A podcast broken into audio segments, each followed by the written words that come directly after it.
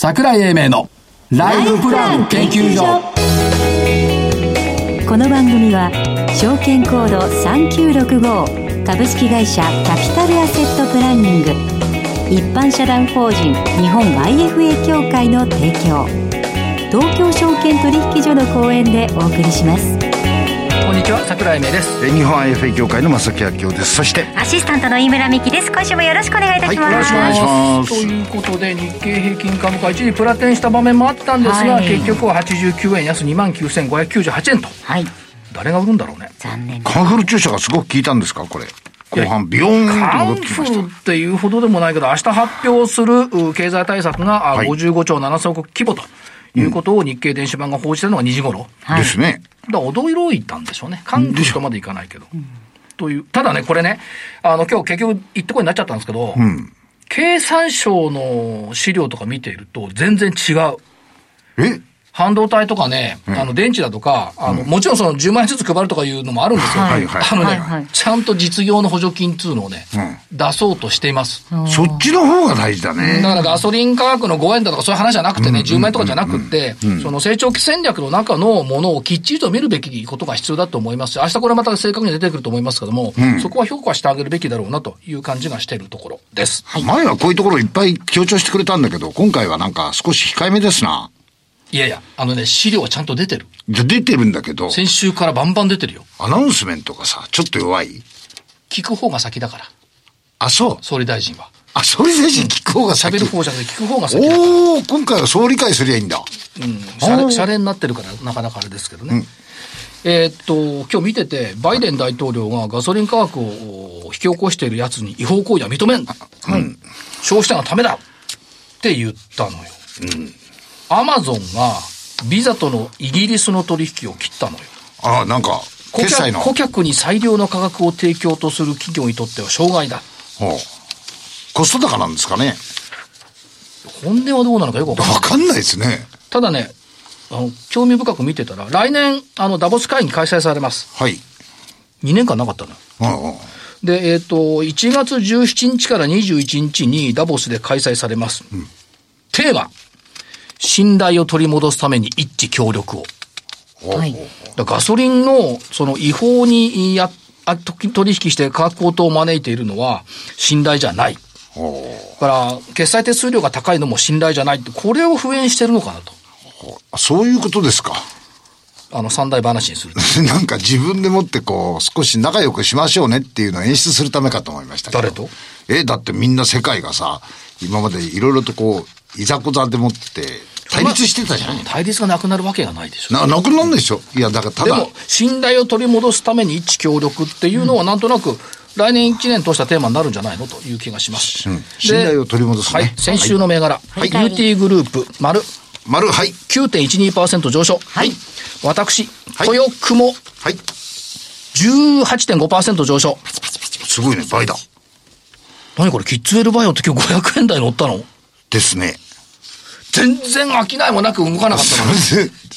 やっぱり、乳児の歯の、あれは重要なんだね。でしょうね。うん。えっ、と、来月？ん？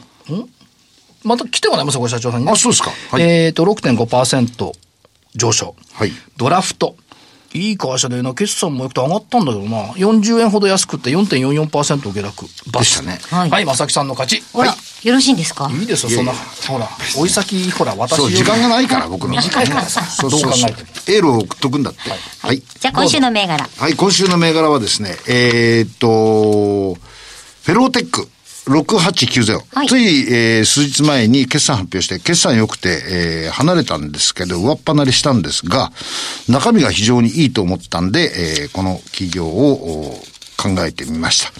えっ、と、磁性流体って非常に難しいはい。ものなんですが、どういうところで使われてるかっていうと、ロケット、燃料を、おあの、宇宙空間で運ぶときにこういうふうなものの活性化、あ海面活性作用みたいなものがあるものを使わないと燃料が送れないと。ほよし、真空のところで空気がないところではダメ。はいはい圧力がかかんないよということで、まあ、油圧ポンプみたいな形にこの、おえー性質を使っているということです。それからその他にサーモ、うんサーモジュール、桜井さんがよく使ってる、自動車の背中にある温める機械。ヒートシータそう。それとかですね。あと、半導体。半導体シリコンウェハーもやってるんです。あの、手掛けておられる、その原材料関係が非常に今後なくてはならないものだというふうに思いましたので、このお企業をお考えてみました。はい。まあ、はい滝さん乗っけたわ、そういえば一回助手席に。あらまあ。だから覚えてんだ。ひよく知ってます。うん、そうだそうだ。仲良しうん、肌の駅まであったかい、送ったことがあるあったかいシ。ート。僕のは冷たい。3853アステリア。ほう。えっとね、あ決算発表、あブロックチェーンとかね、いはい AI 技術、つなぐソフトやってるんですけど、決算発表でストップ高したの。そういう問題じゃないんだね。いいんですよ。あのね、IR 有料企業賞2021で、その中で IR 有料企業奨励賞を初めて取った。ですよね。という発表が今日あった。はい、ありましたね。これね、理由が、そうだろうなと思ったの。経営トップの発信力が高く、メッセージ性のある IR 活動を実行している。はいまあ、何回かね、あの、はい企業、決算説明会もお手伝いしてますけども、はい確かにメッセージ性高いよ。だってこれ、2時間ぐらい説明するんだよ。質問に全部答えんの。はあはあはあでその司会を私がやってたのね。はいはい。全部答えんだよ。文句にも、賞賛にも。へえ。で大体文句が多いんだよ。はい そんなこともないじゃないの。あの投資した会社はどうなったんだとかね、それを全部答えてくれた。に二つ目。はいバリュエンス。これ昔の SOU だね。なんぼや。はい。証なんぼや。なんぼや。はい。927。中古ブランド品の大手。っていうことで、買い取り、これずいぶん広がっていくよねっていう、ちょっとね、見学行ってきます。現場見に行ってきます。なんぼや、12月に。はい。で、えー、あなんぼやなんぼやね。あとね、4374、ロボペイ。ロボペイ。うん。これは、えっ、と、継続課金ビジネスなんかのオンライン決済システムを提供してるっていうことで、まあ、あの、スマホ自動対応の決済画面もやるということで、全然株価動いてません。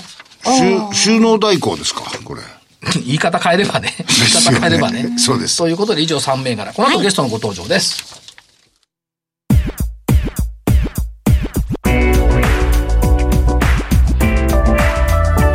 桜井英明のライフプラン研究所。それでは本日のゲストをご紹介します。証券コード3979東証マザーズ上場株式会社ウルル代表取締役社長星智也さんにお越しいただきました。星さんよろしくお願いいたしますよ。ろしくお願いします。よろしくお願いします。実は、はいおいでいただくのは4年ぶり。あら、そうなんです。ご無沙汰でございごます。無沙汰です。前、あの、この番組が新投資知識研究所と言っていた頃に、あはいはいえーおいでいただいたことがございまして、その間に随分、あの、成長されてきたなという印象でよろしゅうございますか。はい、そうですね。はい。成長されたっていう、なんかえ、おこがましいような感じですけどね。いや、おこがましくはないんであそうすけども。で、えーっと、お現業績堅調ですね。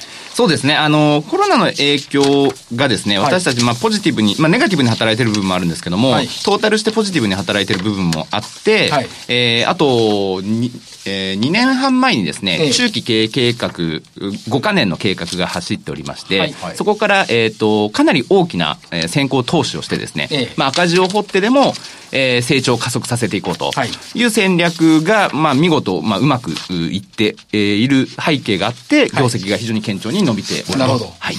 つまり、成長を目指して、まだまだ、あそ、そちらの方のいろんな投資を含めて、動いている。はいっていうことですねおっ。しゃる通りです。で、えっ、と、御社の事業を拝見していると、はいこう、いろんな事業があるじゃないですか。はで、えっ、と、まあ、例えば、キーワードっていうのは、はい在宅でできる作業、事業って考えていいんでしょうか、そうですね。あの、在宅でできるお仕事を、はい。えー創出するプロダクトはい。っていうのが、まあ、正確で、その背景には、まあ、これから日本が抱える労働力不足、はい。こういった社会問題が、ますます深刻になってくるはずですので、はいはい。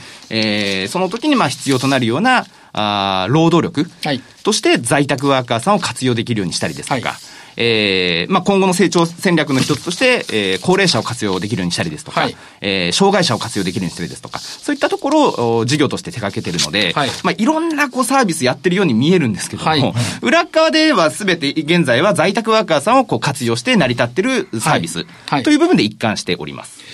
だから、こう、旗から見ていると、まあ、例えばその、保育園、幼稚園の写真を撮る事業ですとか、うん、あるいはその、シュフティみたいな事業ですとか、はい、あるいは入札を情報提供する事業ですとか、はい、一見バラバラに見えるんですけども、はい、キーワードは、その今社長おっしゃった深刻化する労働力不足を解決する企業。だからこういったものが在宅の事業として、いろいろなんて言うんでしょう、アンブレラのように出てくる。はい、っていうふうに考えれば分かりやすいですよね。そうですね。あと、まあ、僕らがいろいろやってるのはですね、はい、まあ、労働力不足をどのように解消すればいいのかという、はい、うことをサービス、事業としてやってる会社さんがあまり見当たらないので、はいあの、模索した結果なんですね。模索した結果？はい。どうすれば在宅ワークという、あ労働力不足を解消できるのかなと。はい、で、一番最初に目をつけたのが、まあ、在宅ワーカーさんの活用。はい。という部分なんですけども、じゃあどうすれば在宅ワーカーさん活用できるのかなっていうのを、はい、創業以来ずっとこう模索し続けてるので、はい。えー、なんかもういろいろバラバラな、一貫性のないバラバラな、あ結果になっておるんですけども、はい、えー、軸としては、とにかくその在宅ワーカーさんを活用する。はい。う方法をこう模索してきた結果、あこの多岐にわたるサービス展開になってると。そうそう。だからこの会社紹介なんか見ていても、一見バラバラに見えるけど、これらは共通して裏側では大量の在宅ワーカーを活用しているっていう、これは社長、創業の時の思いの延長線上でいいんですか？人の力で世界を便利に。はい、おっしゃる通りですね。やはり、あの、当時インターネットが、あの、爆発的にまあ普及してきている背景と、あとは、あの、子供が小さくて外に、あの、働きに出られない主婦の方、はい、あるいは家族に介護が必要で、まあ、外に出られない。まあ、そういった方々が、こう、インターネットやパソコン使うことで、働けるんじゃないかというような時代背景もあったので、あ、じゃあこれから日本は労働力不足を迎えるという、まあ、えー、社会課題も抱えておりますので、はい、そこら辺をなんかこううまくマッチングしてビジネスにできないのかなっていうのが僕らの創業経緯でございますので、はい、まあそこからも一貫してどうすればあの労働力不足、はい、あるいは在宅ワーカーの活用っていうのができるのかっていうのを模索し続けていると。だその前提としてですね、その確かに人口構成減ってきますよね。はい、で、もうもうピークは過ぎてる。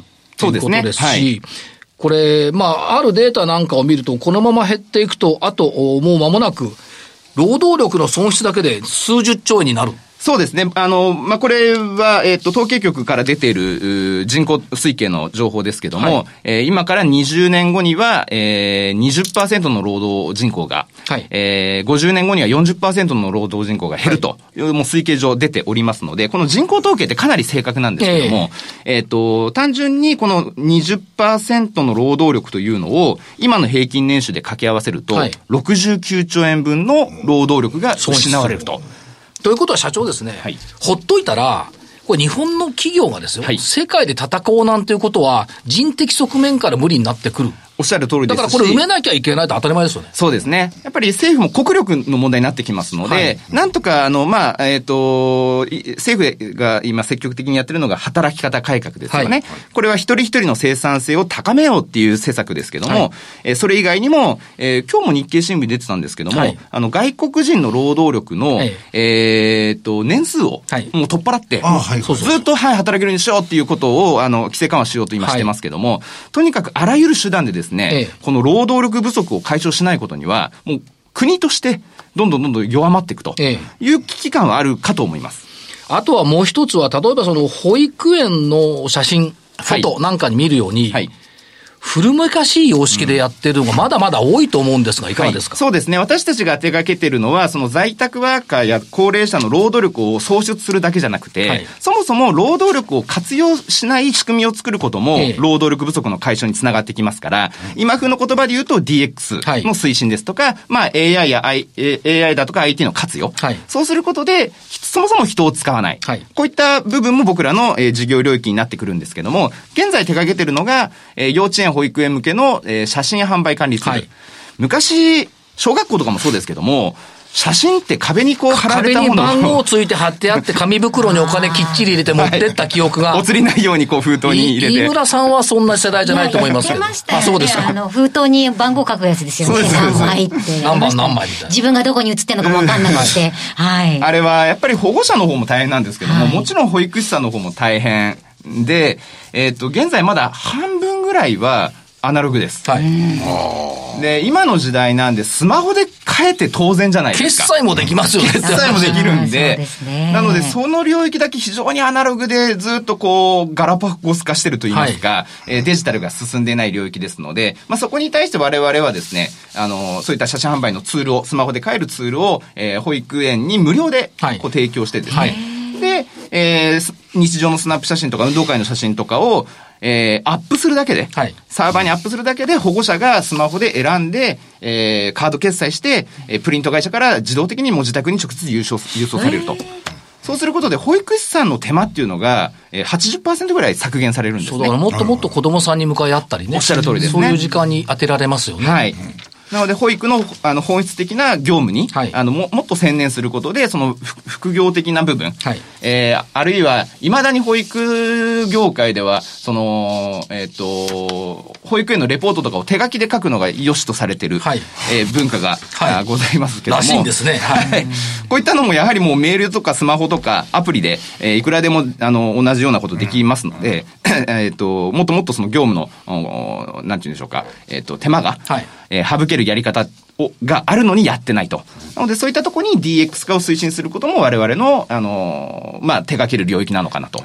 つまり、その御社のエリアっていうのは、まあ、極論すれば無限だねっていうことですよね。おっしゃる通りですね。仕事があるところに御社の存在価値があるってことでしょ、はい。でそれをどうね、あの、創意工夫で、えっ、と、IT 化していくのかっていうことを社長の頭の中で考えていくっていうこと。まあ、そうですね。皆さんの頭の中で考えていく。あの、一方でやっぱり僕らビジネスしていかなきゃいけないので、はい。どう儲けるかっていうことも、ええ。あの、考える中で、はい。やっぱり今風な言葉でもう言うと、やっぱり SARS にして、はい。サブスクリプ、サブスクモデルで収益を稼ぐと。はい。この形のビジネスモデルにできないと、はい。あの、なかなかその、それこそ、あの、ボランティアになっちゃいますので、そうですよね。はい。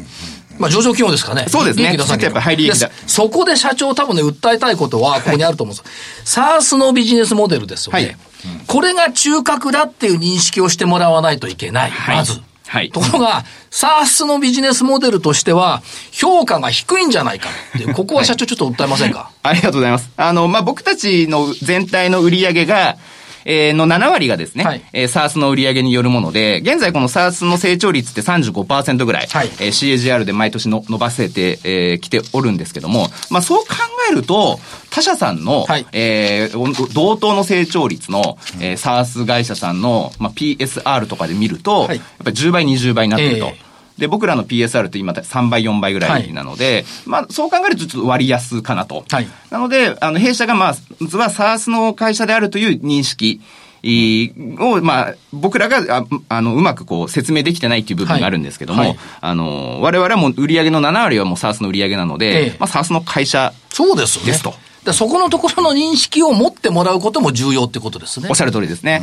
で、もう一つ僕ら中期経営計画、現在最中ですけども、はいえっと、残り半分、24年3月期までですね。そうです。はい。の時に EBITDA15 億はいという計画を立てておりますので、まあ、その EBITDA15 億が2年半後に、はいえー、なると。いうふうに本当にこう信じてもらえればもう少し株価も上がっててもいいのかなと。はいはいなのでそこら辺のまだまだ僕らのその実績、はいえーが足りない部分があると思うんですけども、えー、まあここのあの株主の皆様に、えー、信じてもらえるように、はいえー、まあ決済、決算を必ずこう達成するように今は、えー、粛々とやってると。ただ社長ですね、その成長ということでいくと、5年間の年間平均成長率が21%、はい20%台とはいいうことで考えていくと、きっちりやってるんですよね。きっちり、はい、やってるつもりでございます。はい。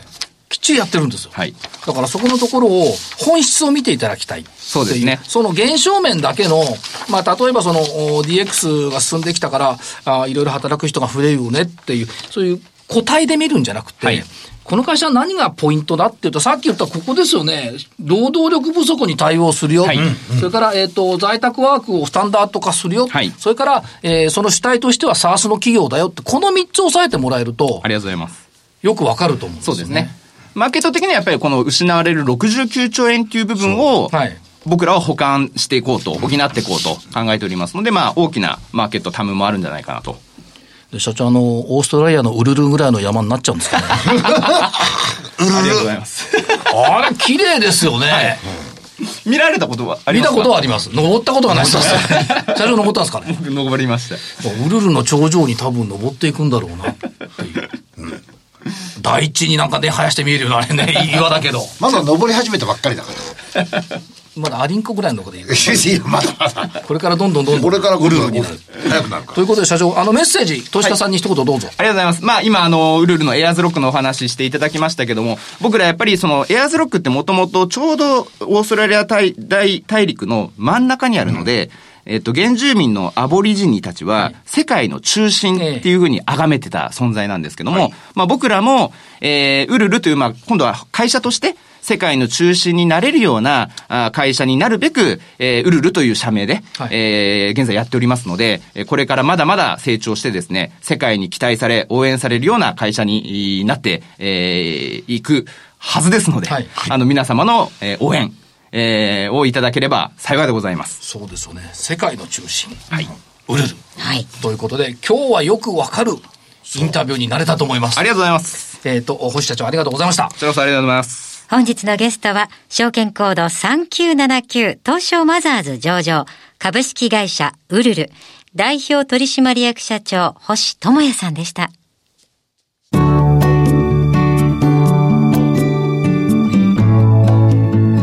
今週のライフスイート。資産運用について学んでいきましょう。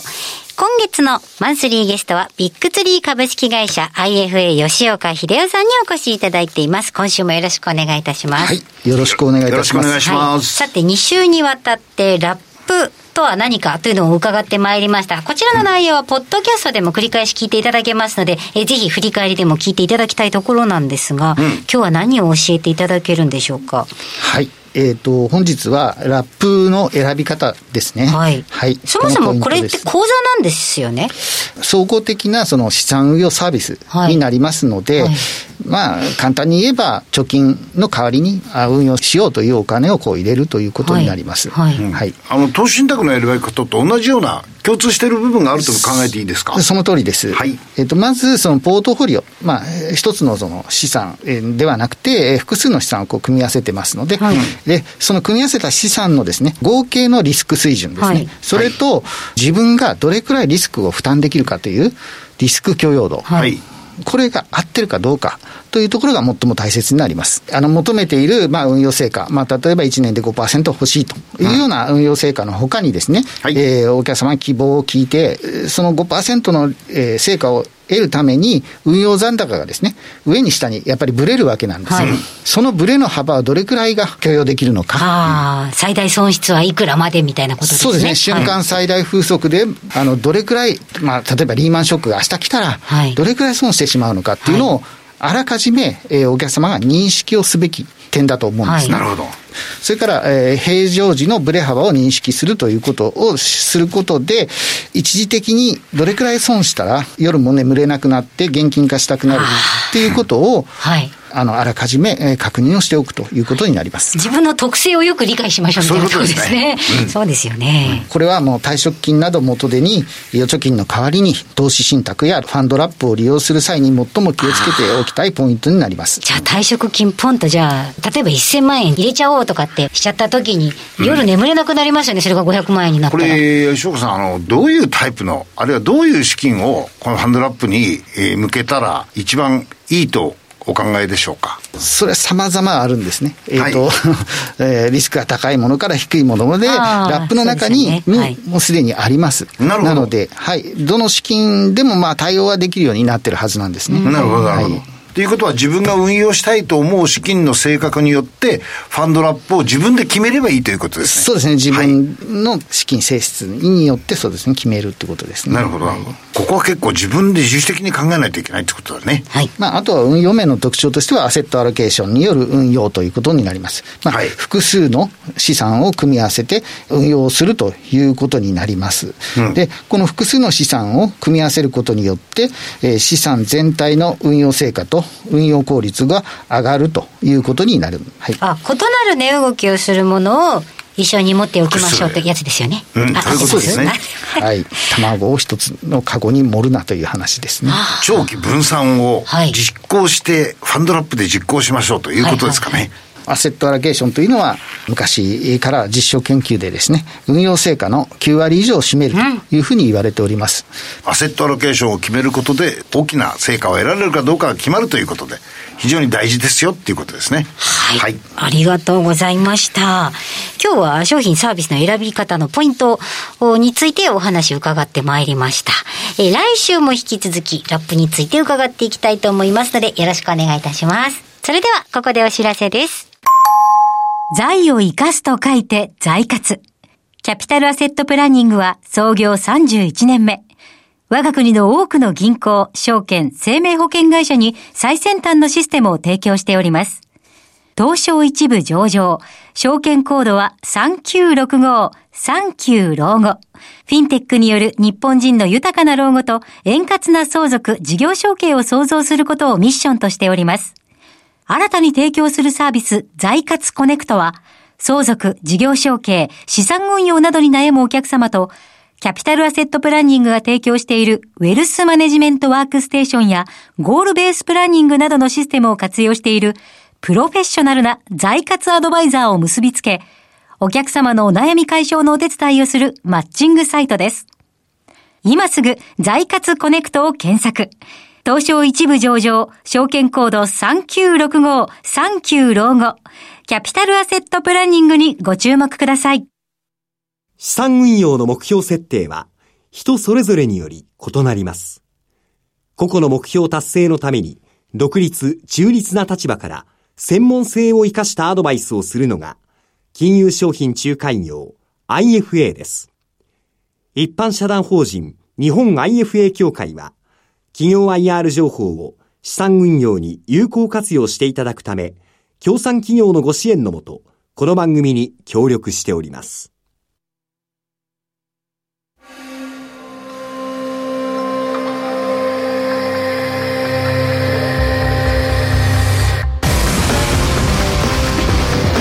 桜井英明のライフプラン研究所この番組は証券コード3965株式会社キャピタルアセットプランニング一般社団法人日本 IFA 協会の提供東京証券取引所の講演でお送りしました。なお、この番組は投資その他の行動を勧誘するものではありません。投資にかかる最終決定はご自身の判断で行っていただきますようお願いいたします。やっぱり成長の話を聞くってのはいいことですよね。ワクワクしますね。だからね、これからももっともっとね、設備投資とかね、そう。どんどんしてもらって。してほしいね。あの、個人場にまとまってほしくないんだよね。こういう会社っていうのは、マザーズ企業は特にね。ね。まあ、あの、アナリストなんかによっては配当いつ出すのとかね、いろいろ言うんですけど、そうじゃないだろうと、成長の時にね、配当欲しいんだったら老舗の企業買えばいいじゃん。そうですっていうふうにね個人的には思っちゃいますよね。ですねその成長っていうことで日本もなんか成長してきてさ、うん、今週末あのラジオ日経の富山のセミナーに行くんですけど、はい、成長してる？してる。どうした？北陸新幹線満員。乗ろ乗ろうと思った電車全部満員。本当に？前にずらすか後ろに行くかしないと。しかもグリーンも満員なのよ。グリーンあれ1両しかないのか普通席もね、1両で2つぐらいしか空いてないの。何なんだろうカニでもカフェに行くのかなそうでしょ。人が仕事行くっつうのにさ、シーズン日帰りよ。え2時間半かかるの片道。段階世代に時間がありますから。やっぱそうだよね。成長終わってるけど成長してんだよ、段階のなんてこと言うんですか。やっぱりそうお金は成長してますからもうカニカービに行ったり暦に行ったりするわけ。おっしゃる通りです。この人この人たちが僕らの仕事を邪魔してくれてる。そんなことないです。さてさてさてさてさて。そろそろ時間です。本日の担当は桜井英明と。日本朝木明夫と。アシスタントの井村美樹でした。ということで来週のこの時間までまだ早いけど、はい、ごきげんよう